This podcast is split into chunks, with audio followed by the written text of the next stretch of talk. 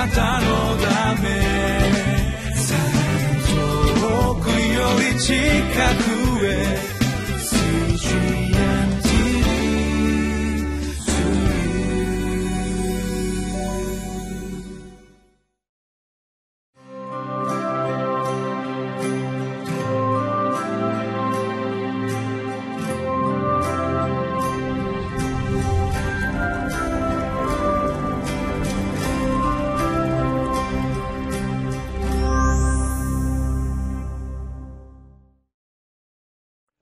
皆さんこんにちは。ひばりが丘バイブルチャーチの野田勝利と申します、えー、今日もこのリビングライフの時間ご一緒に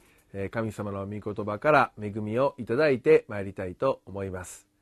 えー、皆様は大きなあこのコストコというですね、えー、ショッピングセンターに行かれたことがあるでしょうか。私はめったに行かないのですけども昨年のクリスマスの12月の22日だったと思いますけど翌日に若者たちのクリスマスパーティーがあるということで、えー、車で家内と一緒にコストコに買い出しに出かけたのであります。私の家から16、7キロぐらいの距離だと思いますけども、えー、車で出かけますと、まあ、年末ということで、えー、混んでいたこともあったのだと思いますけど、えー、もう行くのに2時間帰りもまあ1時間半ぐらいかかる、えー、随分混んでもうその行き帰りだけでヘトヘトになって、えー、疲れてしまったのであります、えー、なぜこんなに時間がかかるんだろうかということを考えた時に一つ大きな原因はもちろんその道路の問題ですけど私たちがあまり良い道を知らないから、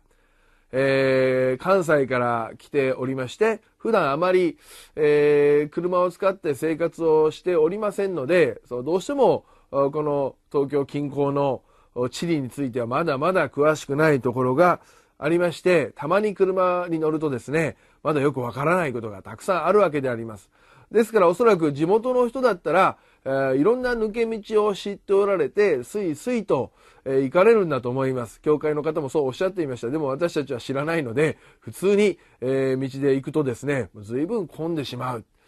え皆さんもおそらく抜け道というものを知っていたら得したな。あ抜け道好きだなって思われることが多いと思うんです。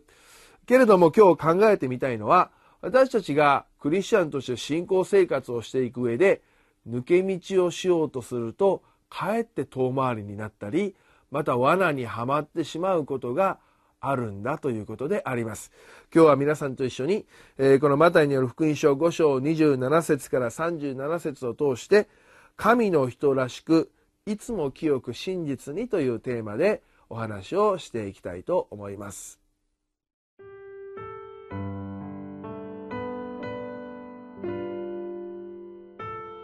マタイの福音書5章27節から37節会員してはならないと言われたのをあなた方は聞いています。しかし私はあなた方に言います。誰でも情欲を抱いて女を見る者は、すでに心の中で会員を犯したのです。もし右の目があなたをつまずかせるなら、えぐり出して捨ててしまいなさい。体の一部を失っても、体全体、ゲヘナに投げ込まれるよりは良いからです。もし右の手があなたをつまずかせるなら、切って捨ててしまいなさい。体の一部を失っても、体全体、ゲヘナに落ちるよりは良いからです。また、誰でも妻を離別する者は、妻に離婚状を与えよと言われています。しかし、私はあなた方に言います。誰であっても不定以外の理由で妻を離別する者は、妻に会員を犯させるのです。また、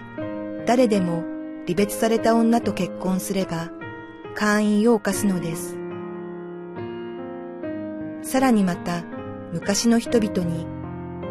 偽りの誓いを立ててはならない。あなたの誓ったことを主に果たせ、と言われていたのをあなた方は聞いています。しかし私はあなた方に言います。決して誓ってはいけません。すなわち天を指して誓ってはいけません。そこは神の御座だからです。地を指して誓ってもいけません。そこは神の足台だからです。エルサレムを指して誓ってもいけません。そこは偉大な王の都だからです。あなたの頭を指して誓ってもいけません。あなたは一本の髪の毛すら白くも黒くもできないからです。だからあなた方は、はいははい、いいえはいいえとだけ言いなさい。それ以上のことは悪いことです。さあ、今あ、共にお読みした御言葉を通して学んでいきたいと思います。えー、昨日のメッセージに引き続き、えー、今日の箇所も大切なのは、えー、立法の精神、何か行動の結果、悪いことをしたのかしていないかということではなくて、神様がご覧になるのは私たちの心なのだ。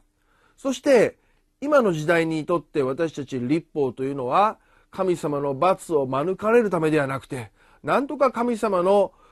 愛によって受け入れていただくためではなくて、もう神様によって愛されているということ、また罪が許されているということは間違いのないことですから、今度はより神様に喜んでいただくために、この立法を大切にしていくのだということについて、今日の箇所も語られているのであります。え冒頭のところにありますけど、会員ということについても、つまり、えー、この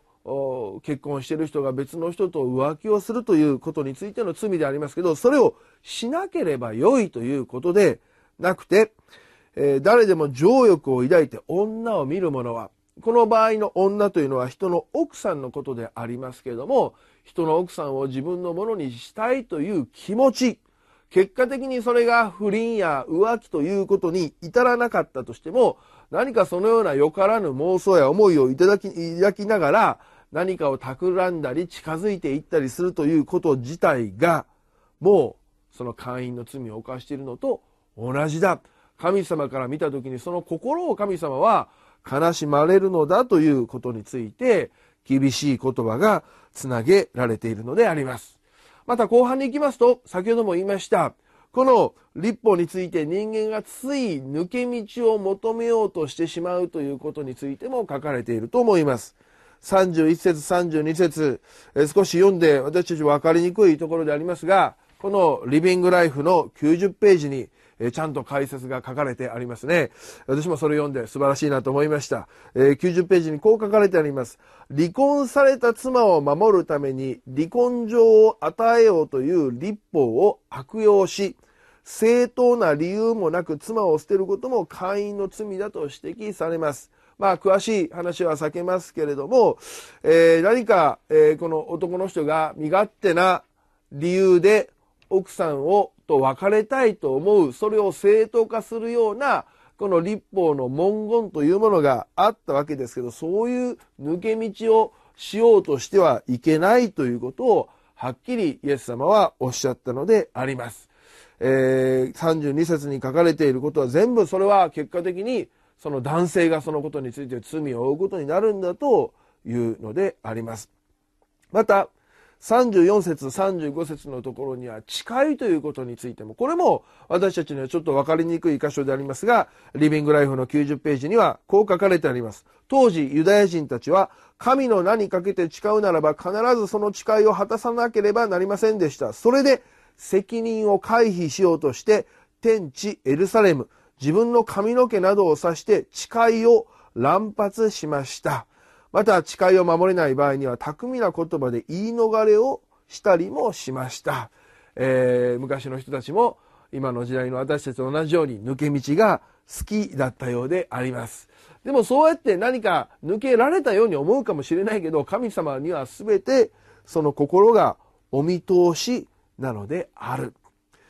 今日私たちは神様の清さを求めるということについて抜け道はないのだ。時間はかかるかもしれないけれども私たちはまっすぐな道それを歩いていくそれこそが王道なのだということについて受け止めていきたいと思います。えー、昨年の12月に入った頃だったと思いますけど私の小学校6年生の娘長女が私にこんなことを言ってきました「えー、パパ今度教会のまるちゃんのお家にお泊まりがしたい、えー、外泊がしたい。もちろん女の子の家庭ですけどお泊まりがしたい」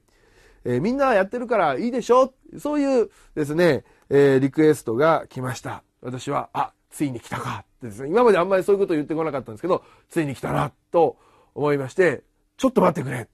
えー、ちょっと考えさせてほしいし、お母さんとも相談させてほしい。なんで？ねえー、いいか悪いか言ってよ。いや、これは今回だけのことでなくて、今後もおそらくこういうことがあるだろう。中学生、高校生になってからのこともあるから、我が家の方針ということについて考えたいからちょっと時間をくれ。えらい大げさなことを言いましてですね、え保留にいたしまして、焼かないとこれどうしたらいいだろうか。実はね、えー、忘年会でお会いした、えー、私が信頼している他の僕先生たちも先生たちどう考えてますか？どんなふうに相談してどんなふうになさっていますかということを相談をしたわけでありますそして12週間考えまして娘に返事をいたしました。えー、その答えは娘にとってはちょっと承服できなかったかもしれないけれども、えー、ノー、うちではそれはダメだよということでした。どうして？その理由について私は娘に説明をしました。え、子供たちや若者が別の家に泊まる。そこにはもしかしたら同性の友達だけでなくて男の兄弟もいるかもしれない。若い他の男性も来るかもしれない。家族以外の若い男女が同じ空間で寝る。また近い距離で寝るという行為については、それは性的な罪につながる危険性があるし、清さに関わる問題なので、それについてはパパもママも妥協することはできないよ。抜け道を作ることはできないんだよ。今は小学生かもしれない。でもそれが習慣になって中高になってまたいろいろ考えて抜け道を作っているうちにそのあなたが神様の前に大切にしてほしい清さというものが損なわれては困るので私はそれは OK は出せないよということを説明した時に娘もそれを理解してくれたのであります。愛する皆さん私たちは神の人らしくいつも清く真実にいるということについては簡単なことではありません。つい私たちは妥協したくなりますがぜひこの年またこの日神様の前にまっすぐな道を求めて歩いていくものとなりましょう。